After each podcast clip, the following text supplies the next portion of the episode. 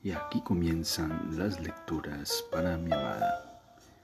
Bienvenida a este espacio donde haremos una lectura de la escritora brasileña Clarice Lispector. Bienvenida. Continuamos leyendo La lámpara de la fascinante escritora brasileña Clarice Lispector. Los muebles se volvían inteligibles. La disposición de la sala verde se sacudió bajo la luz. Empezó en un jarrón de flores.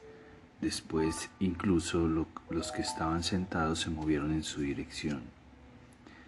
Lo que la dejaba en situación difícil era la parte cristalina de su cuerpo, sus ojos, su saliva, su cabello, sus dientes y las secas uñas que brillaban. María Clara bebía, los labios encarnados y opacos, el brillo frío en la piel y en el cuello de seda. Saludaba con una media sonrisa, las pupilas abiertas sin miedo. En las pupilas de Vicente lo negro risueño siempre se mezclaba con una cierta prisa. Nada esencial había sido alcanzado con su amor. Esa era la impresión. Sin embargo, él reía detrás de las gafas como un estudiante crecido. El vestido rosa de camelote de María Clara le recordaba un río inmóvil y las hojas inmóviles de un grabado, a un movimiento de su pierna, a la respiración de sus senos. El río se movía, las hojas ondeaban. Qué limpia y cepillada era, pero al contrario de otras mujeres olvidaba que se había perfumado y que se había peinado y como una niña jugaba sin miedo a ensuciarse. Su intimidad era rica e intraspasable. Una niña secreta, una vida secreta llena de detalles, mientras Virginia casi podría vivir públicamente bajo un árbol. Con Virginia no se correría nunca el riesgo de tomarse un exceso de confianza y traspasar ridículamente lo permitido. Su intimidad, incluso violada, parecía no ser poseída. Inútil aspirar su perfume, ver su fresca ropa interior, asistir a su baño. Solo ella usaba su ambiente. Pobre Esmeralda, bordando calzones de lino, quemando perfumes en el cuarto, el cuerpo exacerbado como un limón su feminidad era casi repugnante para otra mujer. Mientras María Clara, aunque tuviese los pensamientos más húmedos, conservaba aquella cualidad misteriosa y seca, límpida como un número. Era horrible sentirla tan simpática, linda, mutable, débil, inteligente, comprensiva, tosca, egoísta. Era inútil fingir que no era bonita. Ella penetraba en el corazón como un dulce puñal. Las mujeres delgadas y seguras conversaban, parecían fáciles para los hombres y difíciles para las mujeres. ¿Y por qué no tenían hijos? Dios mío, qué descorsetante era eso. Y si los tenían los trataban como amigos, sí, como amigos. Recordó que un día había visto a Irene en la puerta de un cine con su hijo. Sí, ahora se acordaba. Era un niño pelirrojo y delgado, uno de esos que no se sorprendían y que serían alegres e infelices durante su vida de niño. Pero tú tampoco eres antipática, querida. Se sorprendió del cariño utilizado y, utilizado y se enterneció en su soledad, casi a punto de llorar pero se cuidaba con una seguridad amedrentada de no sobrepasar nunca ciertas libertades consigo mismo, porque lo que había de inexplorado podría llevarla a perder para siempre el sentido común. María Clara se había sentado bebiendo y fumando en su vestido inmóvil. Era de un rosa ardiente que se quemaba en su propio color. Sin embargo, bajo cierta luz se apagaba y surgía muerto, amplio, casi frío en sus contornos tranquilos y tendidos. Mientras tanto, Virginia esperaba en su vestido blanco de pequeños botones y el hijo de la pareja aparecía antes de dormir. Irene brillando en seda negra, el rostro atento de carnero bien peinado. Lo traía de la mano vestido como por casualidad con una pijamita de seda a rayas, el pelo pelirrojo como una masa alta sobre el rostro estrecho, pálido, francamente sonriente. Ernesto, Ernesto, ven aquí, dijo la voz del director del periódico. El niño se acercó. El hombre sentado en el sillón se acercó al borde.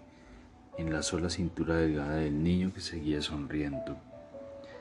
La mano grande y peluda del hombre dejaba arrugas de seda sobre el cuerpo inclinado de Ernesto.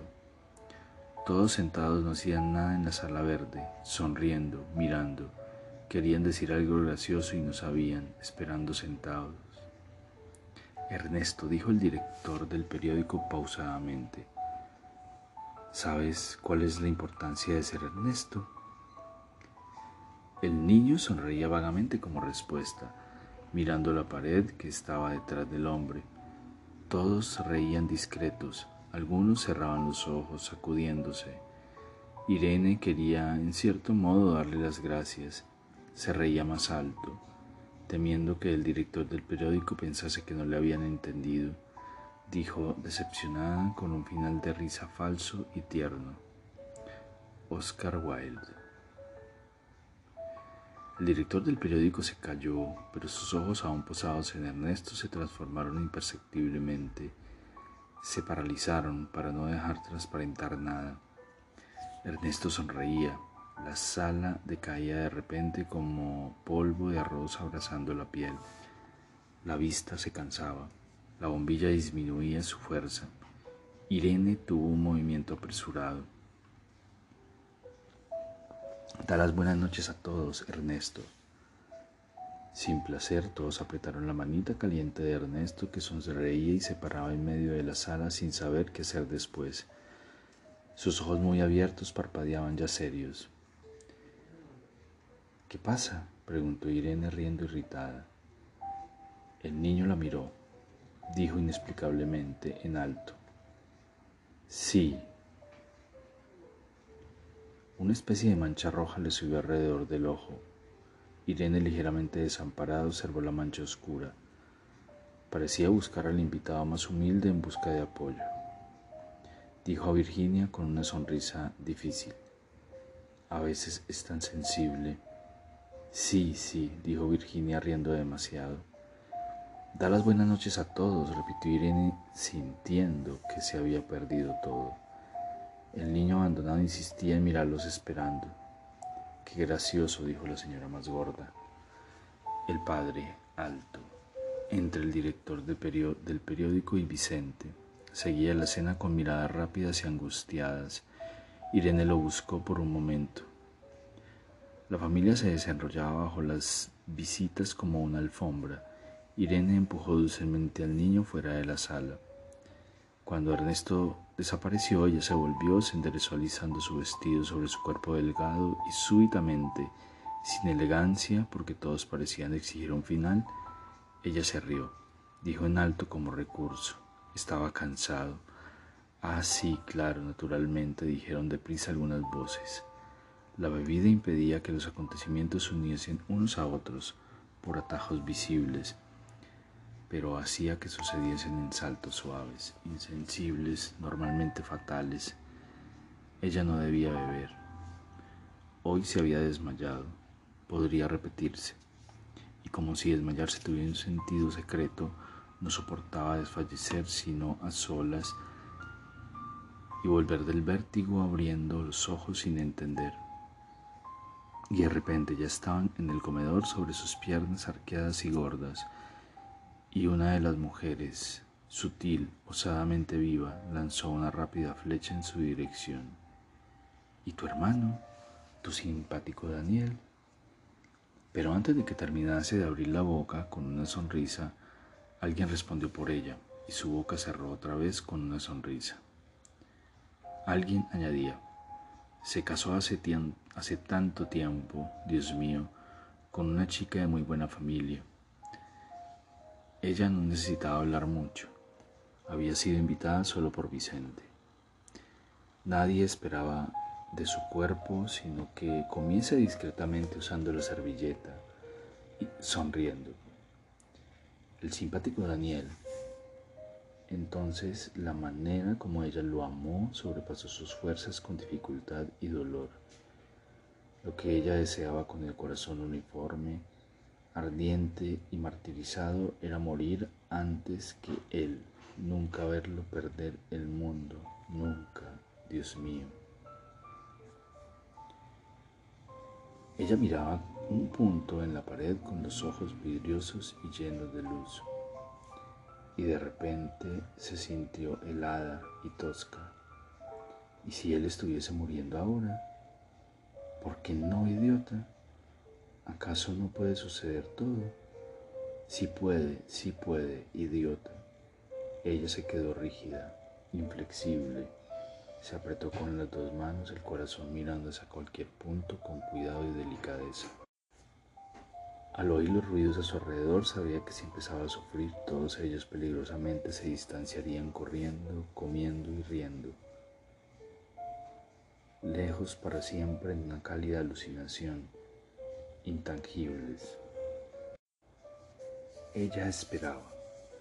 Del mismo modo del mismo ruido blando venía la sensación confusa y aturdida de que la vida presente era más grande que la muerte, y cada instante que pasaba sin traerla se reía del miedo. Casi pacificada, asustada, bebía un poco de vino. Estaba vivo, él estaba vivo, y era tan valiente. No haría nada, pero era valiente como un colérico, como un conquistador.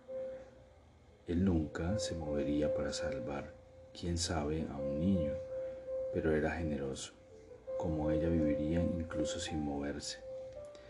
Y tan orgulloso, no había una sola cosa de la que no se creyese capaz, pero por una misteriosa fuerza no haría nada.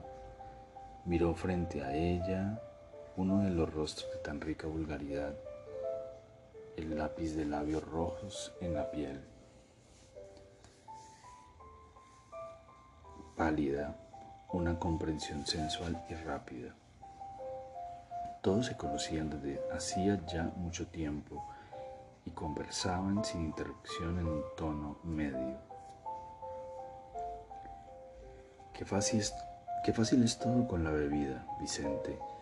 Si no, ¿cómo iba a estar también sintiendo el brillo de sus propios ojos flamear entre ella y los objetos? una impresión casi indecente en las piernas dulces de vino.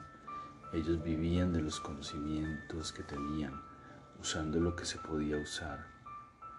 Irene brillaba sobre un tejido oscuro. La calva de su marido era feliz al preguntar, ¿no notas una corriente de aire? Aunque un poco triste, Irene era atenta, ávida, ingeniosa y dura con el pelo corto mientras él era más como las personas. En toda su vida debía de haber sido un hijo, un hermano y ahora un padre. Todos, incluso las mujeres, poseían un rasgo especial de carácter, de pasado, de trabajo por esa especialidad, se trataban y reían. Hablaban sobre las propias dificultades con placer. Solo María Clara de quien ella había oído historias con alegría.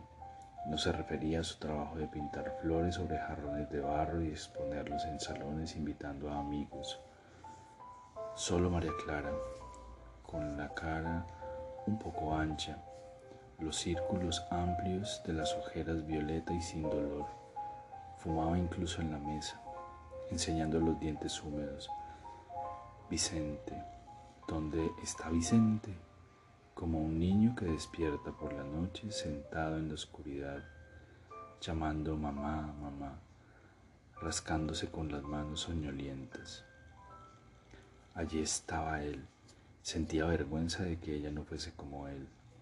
Ah, misterio. Vicente se dirigía al cuerpo de Irene y de María Clara con aquella reverencia controlada que usaba con las mujeres todavía no poseídas. Con un respeto, pensaba Virginia, absorta, como si él pensase que las hacía dignas al poseerlas. Pero no, no. La misma palabra que ahora casi se había dicho dentro de ella, misterio, lo explicaba. Misterio femenino, el misterio de una mujer cuyo hijo, con un pijama a rayas, ahora dormía. El misterio de una mujer que sin un lápiz de labios brillante tal vez sería incapaz de reír en alto echando la cabeza hacia atrás de risa o de cansancio.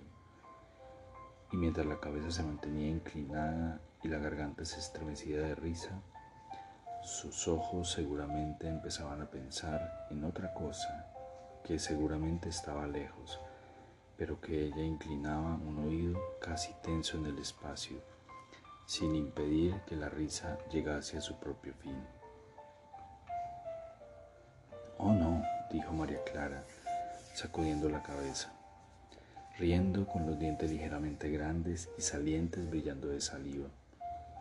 Pero Virginia no quiso verlos, se encaminaba hacia un final de sentimiento, se empujaba, no grandes, pensaba hiriéndose y observando la mirada risueña de Vicente, sino claros, agudos. Era horrible sentirla tan penetrante y saber que si Vicente no se sintiese atraído por María Clara, ella misma, Virginia, lo despreciaría, feliz. Si él huyese hacia aquella mujer gorda, ella no sufriría y no aceptaría su regreso. Sí, pero con una sorpresa disfrazada. Sí, sería finalmente libre. Pero si fuese hacia María Clara, ella esperaría sufriendo y lo recibiría a su regreso. Sentía que su infelicidad crecía a cada instante. Al mismo tiempo sonreía como si fuese dulce soportarla, con un profundo sentimiento de ironía que nunca podría subirle a los labios en forma de sonrisa con un profundo sentimiento de ironía y de martirio. Ella pensó en los dos con ternura, entregándolos el uno al otro y al mismo tiempo despreciándolos con una sinceridad que la liberó de ellos. Deseó verlos juntos y alegres y su repulsión por Vicente creció a medida que él se reía fumando en la mesa. Entonces este era el hombre con quien Bebió un vaso de agua de agujas dulces y ácidas que le subían por la nariz. Borracha, borracha, se decía con una vergüenza cálida ya sonriendo. Se sorprendía de que no tuviese ganas de hacer tonterías.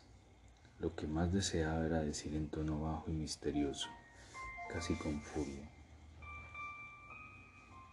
a todas las partículas de aquel aire templado, íntimo y brillante. Adiós, adiós. Y en eso había una angustia presa, una mancha oscura y opaca.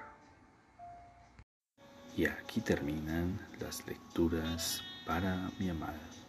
Espero este capítulo haya sido de tu agrado. Te amo, te amo con todo mi ser, todo mi corazón.